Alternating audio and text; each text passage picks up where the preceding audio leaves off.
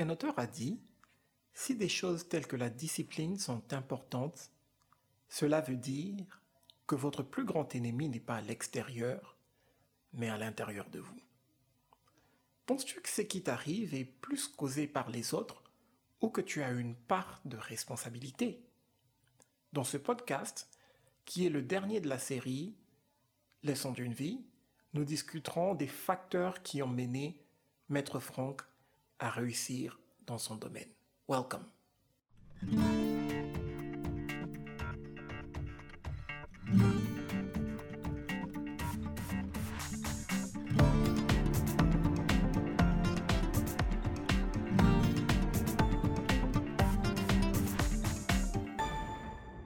Bonjour et bienvenue au quatrième épisode du Journey Podcast, un podcast qui aide les individus et les équipes à atteindre leur performance ultime.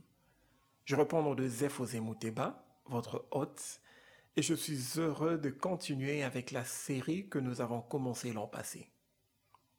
Mais avant d'entrer dans le vif de notre sujet, nous aimerons présenter nos excuses pour ces moments d'absence les derniers mois.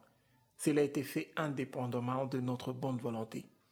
Nous serons plus constants cette année en vous publiant un épisode chaque mois. Et comme nous sommes au mois de janvier, qui est le premier de l'année, de nous à vous, bonne et heureuse année 2023. Que cette année soit une année de croissance où vous atteignez les objectifs que vous vous êtes fixés. Nous avons commencé à prendre des leçons sur la vie de Maître Franck Auguste Mouteba, un héros qui nous a quittés le 19 mai 2022, mais qui continue à vivre dans nos cœurs au travers de ce que nous apprenons sur lui.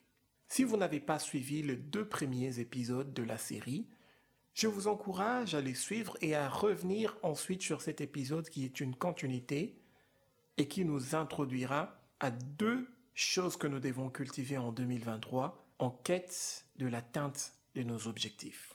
Avez-vous déjà rencontré un obstacle sur votre route en partance vers l'accomplissement de vos rêves?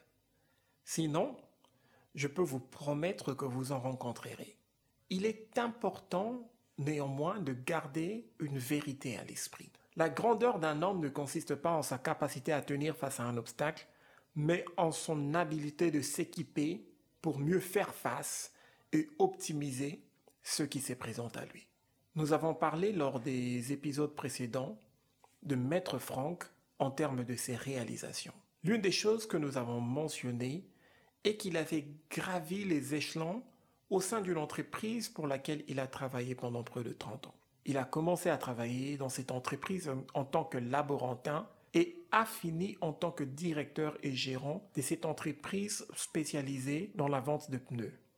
L'un de ses grands accomplissements était d'accepter de rentrer au banc de l'université quand les conflits politiques avaient éclaté en RDC et que le pays était divisé en deux pour faire des études en droit pendant qu'il était déjà dans sa cinquantaine.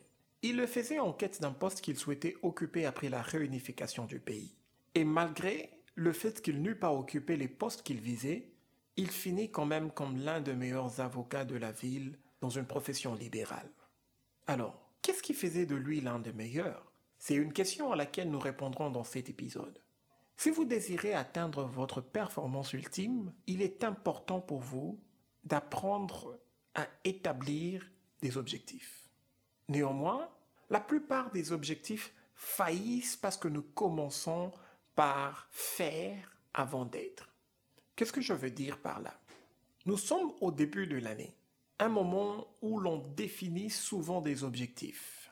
Plusieurs définissent des objectifs sur base de ce qu'ils aimeraient faire cette année, par exemple lire, voyager, s'amuser et autres, au lieu de commencer par ce qu'ils aimeraient devenir et laisser ce qu'ils aimeraient devenir déterminer ce qu'ils devaient faire. Voilà pourquoi leurs objectifs échouent. J'ai vu une certaine pratique dans mon fait père où ces pratiques dérivaient directement de la personne qu'il souhaitait être. Par exemple, il voulait devenir un bon chargé des ressources humaines. Il a décidé de rentrer à l'université pour faire le droit. Pratique, informé par la personne. Il voulait devenir un bon avocat, il s'est levé tôt pour lire et embrasser certaines pratiques dont nous parlerons plus tard dans cet épisode. Le fait qu'il voulait être un bon chef d'entreprise faisait qu'il emmenait tout son staff à sentir qu'il faisait partie d'une famille. Pour demeurer un bon chrétien, il priait chaque matin et lisait régulièrement sa Bible. D'ailleurs, il avait lu de Genèse à Apocalypse ou de bout en bout plusieurs fois. En tant que bon leader, il avait l'habitude d'investir dans les personnes qu'il conduisait. Alors si vous voulez également établir des objectifs efficaces, vous devez commencer par définir le type de personne que vous désirez devenir et laisser cela guider les éléments de vos objectifs. Je le redire une deuxième fois. Si vous voulez établir des objectifs efficaces, vous devez commencer par définir le type de personne que vous désirez devenir et laisser cela guider les éléments de vos objectifs. Dans l'un des épisodes du Unbounded podcast, qui est conduit par Marc-Alain Mouteba et Adams Shebindou, ils ont parlé de l'importance d'établir le profil de la personne que vous devez être et d'identifier ensuite ses caractéristiques et ses attributs en les groupant en deux. Le premier groupe, établir des caractéristiques qui ont trait à la compétence ou à ce qui est concret. Par exemple, si vous voulez être un bon avocat, établissez la connaissance dont, dont vous avez besoin, l'expertise dans un domaine particulier ou certaines capacités que vous devez développer. Et le deuxième groupe, c'est par rapport au caractère ou l'abstrait. Par exemple, un bon avocat aura besoin d'une intégrité, d'une honnêteté avec ses clients ou d'une certaine loyauté. C'est en d'autres termes le type de valeur qui sera attaché au type de personne que vous souhaitez être. Dans les cas de Maître Franck, ce qui avait fait de lui l'un des meilleurs avocats de son temps est que sa vie était bâtie sur deux piliers. La compétence ou la maîtrise de son domaine de prédilection et un caractère et sens élevé de probité morale, intégrité et de droiture. Sa vie et son service étaient plus basés sur son service aux autres que sur son désir de devenir meilleur que qui que ce soit. Martin Luther King Jr. a dit La question la plus urgente et la plus pressante de la vie d'un homme est Que fais-tu pour les autres? En tant que leader, dans tout le domaine de la vie, vous attirez deux catégories de sentiments, la confiance et le respect. John Maxwell dit que la confiance est liée au caractère, tandis que le respect est lié à la compétence. Dans tous les domaines de la vie, les gens vous feront confiance lorsque vous êtes une personne qui a un bon caractère, mais vous gagnerez le respect à cause des compétences que vous portez.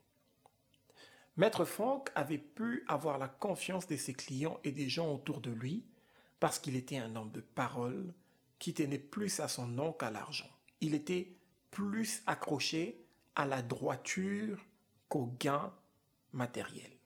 Il a plusieurs fois dit à certaines personnes bourrées de moyens financiers qui souhaitaient travailler avec lui ayant visiblement tort que présenter leur dossier devant une cour mènerait à l'échec. Combien même il pouvait embrasser une pratique courante qui est d'accepter de plaider pour se servir lui-même et laisser ses clients bourrés de moyens perdre.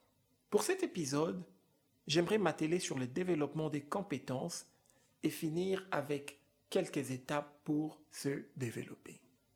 Différemment de la confiance, dans plusieurs domaines de la vie, le respect n'est pas donné. Il doit être gagné parce qu'il a trait à la compétence. Alors, Souhaitez-vous gagner les respects dans vos différents domaines d'activité? John Maxwell suggère d'avoir les éléments suivants comme étant des aspects qui accroissent le respect que l'on vous donne. Premièrement, il parle d'avoir un palmarès de croissance. Eh bien, il faut avoir fait ses preuves dans la capacité à partir du néant ou sa capacité à partir du bas de l'échelle pour atteindre les hauteurs.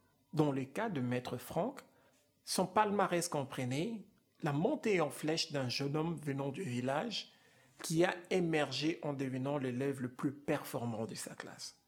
Ou encore une montée de laborantin dans une entreprise à directeur régional au sein de la même entreprise.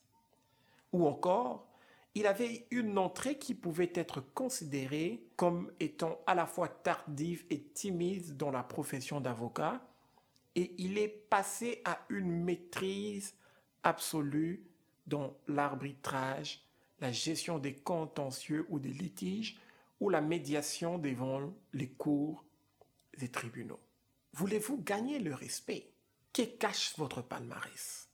Si vous voulez gagner le respect dans n'importe quel domaine de la vie, vous devez démontrer, selon John Maxwell, un palmarès de croissance ou la capacité de partir d'un point A à un point B.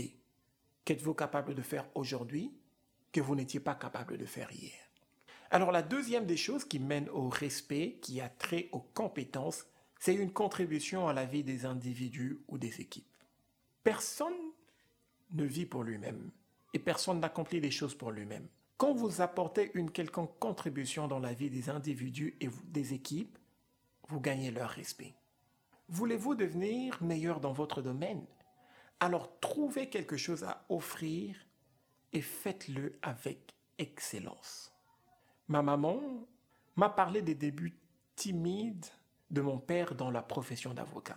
Il recevait souvent des commentaires et critiques dignes de découragement qui lui démontraient qu'il avait commencé par la profession et qu'il n'arriverait pas à tenir face à ceux qui avaient encore la tête fraîche pour exceller dans ce domaine. Au lieu de se sentir découragé face à ces commentaires et critiques, il s'était consacré à un travail que plusieurs considéraient comme répugnant et non profitable.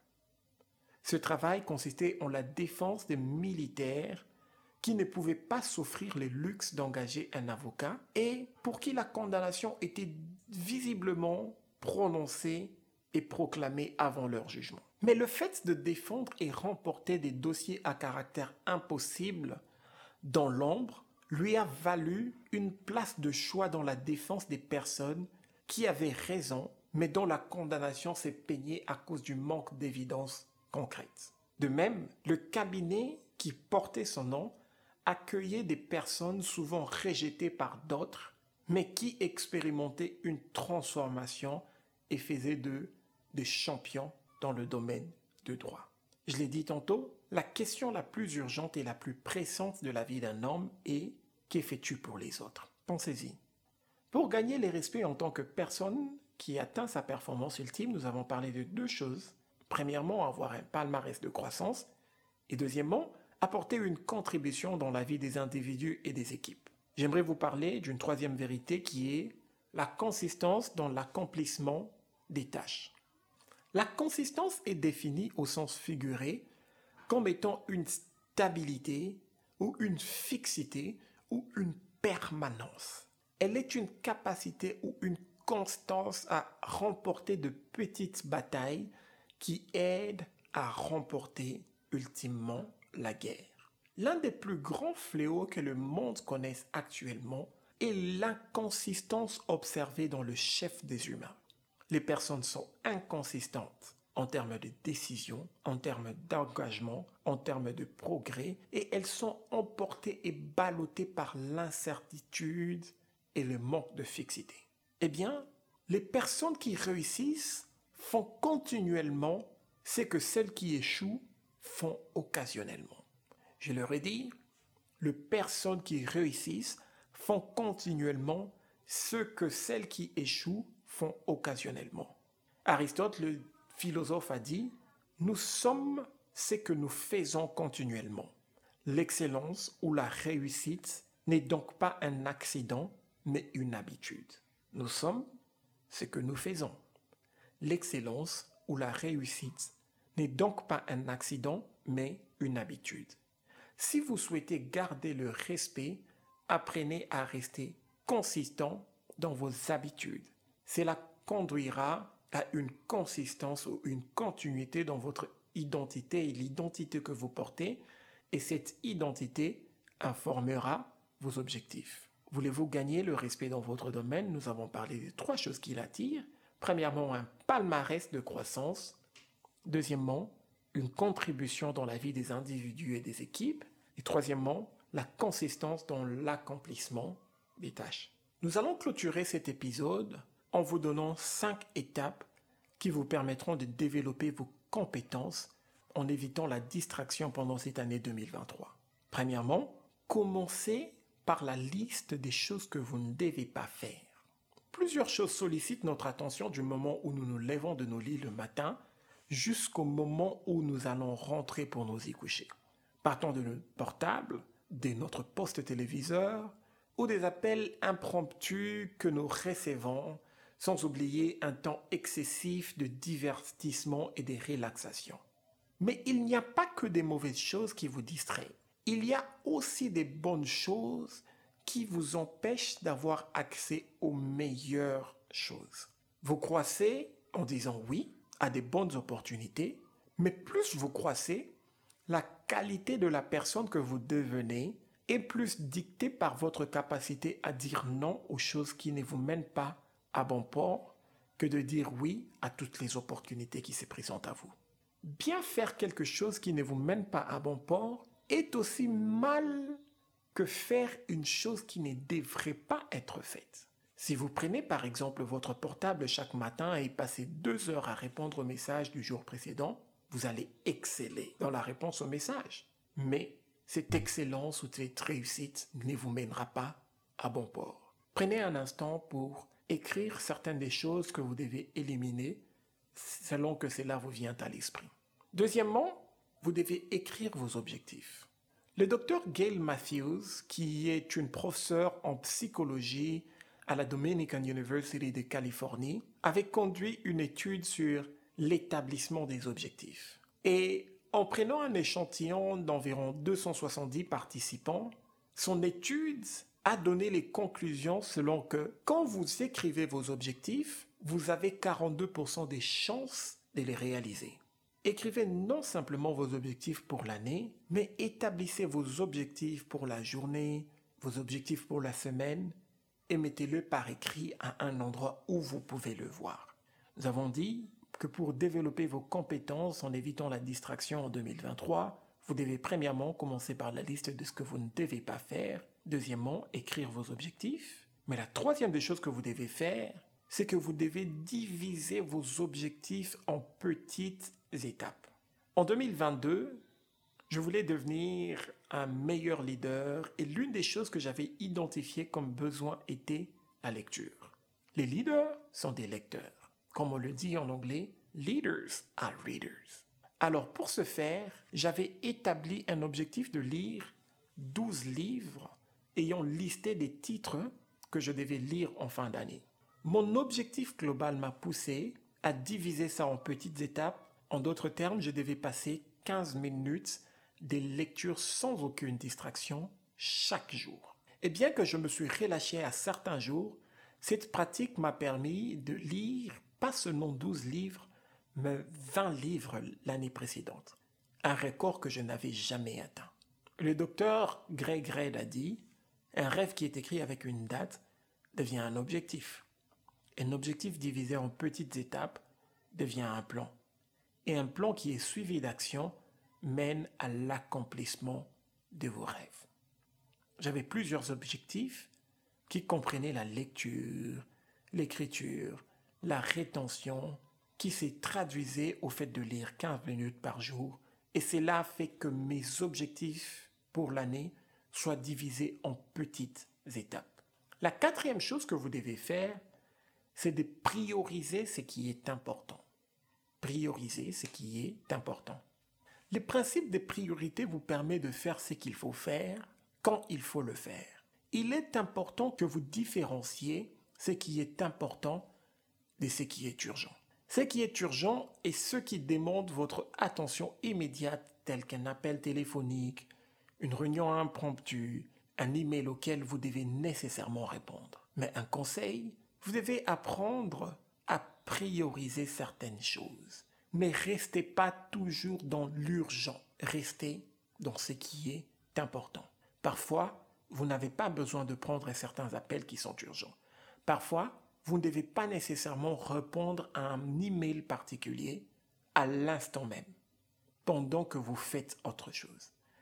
Priorisez. Si vous n'établissez pas des priorités, quelqu'un d'autre le fera à votre place. Si vous n'établissez pas vos priorités, quelqu'un d'autre vous imposera ses priorités. La cinquième des choses, c'est ne vous arrêtez pas. N'ayez pas des objectifs d'un jour, mais bâtissez des habitudes qui vous mènent chaque jour vers la performance ultime. Si je m'étais arrêté l'an passé après avoir atteint mon objectif de 12 livres, je n'allais pas pouvoir plus apprendre. Alors, lorsque j'ai établi cette identité des lecteurs, cela a fait que je lise constamment et cela a produit en moi une croissance qui allait au-delà de 12 livres. John Maxwell a dit que les personnes qui arrivent à aller au-delà des objectifs pour atteindre la croissance sont ceux qui n'arrêtent pas d'investir en eux seulement pour atteindre un objectif, mais les font comme étant un style de vie. Cinq choses à faire pour croître vos compétences. Après avoir défini la personne que vous souhaitez devenir, nous avons dit premièrement, établissez la liste de ce que vous ne devez pas faire. Deuxièmement, ayez une liste des objectifs ou des choses que vous devez faire. Troisièmement, divisez vos objectifs en petites étapes. Quatrièmement, valorisez ce qui est important. Et cinquièmement, ne vous arrêtez pas.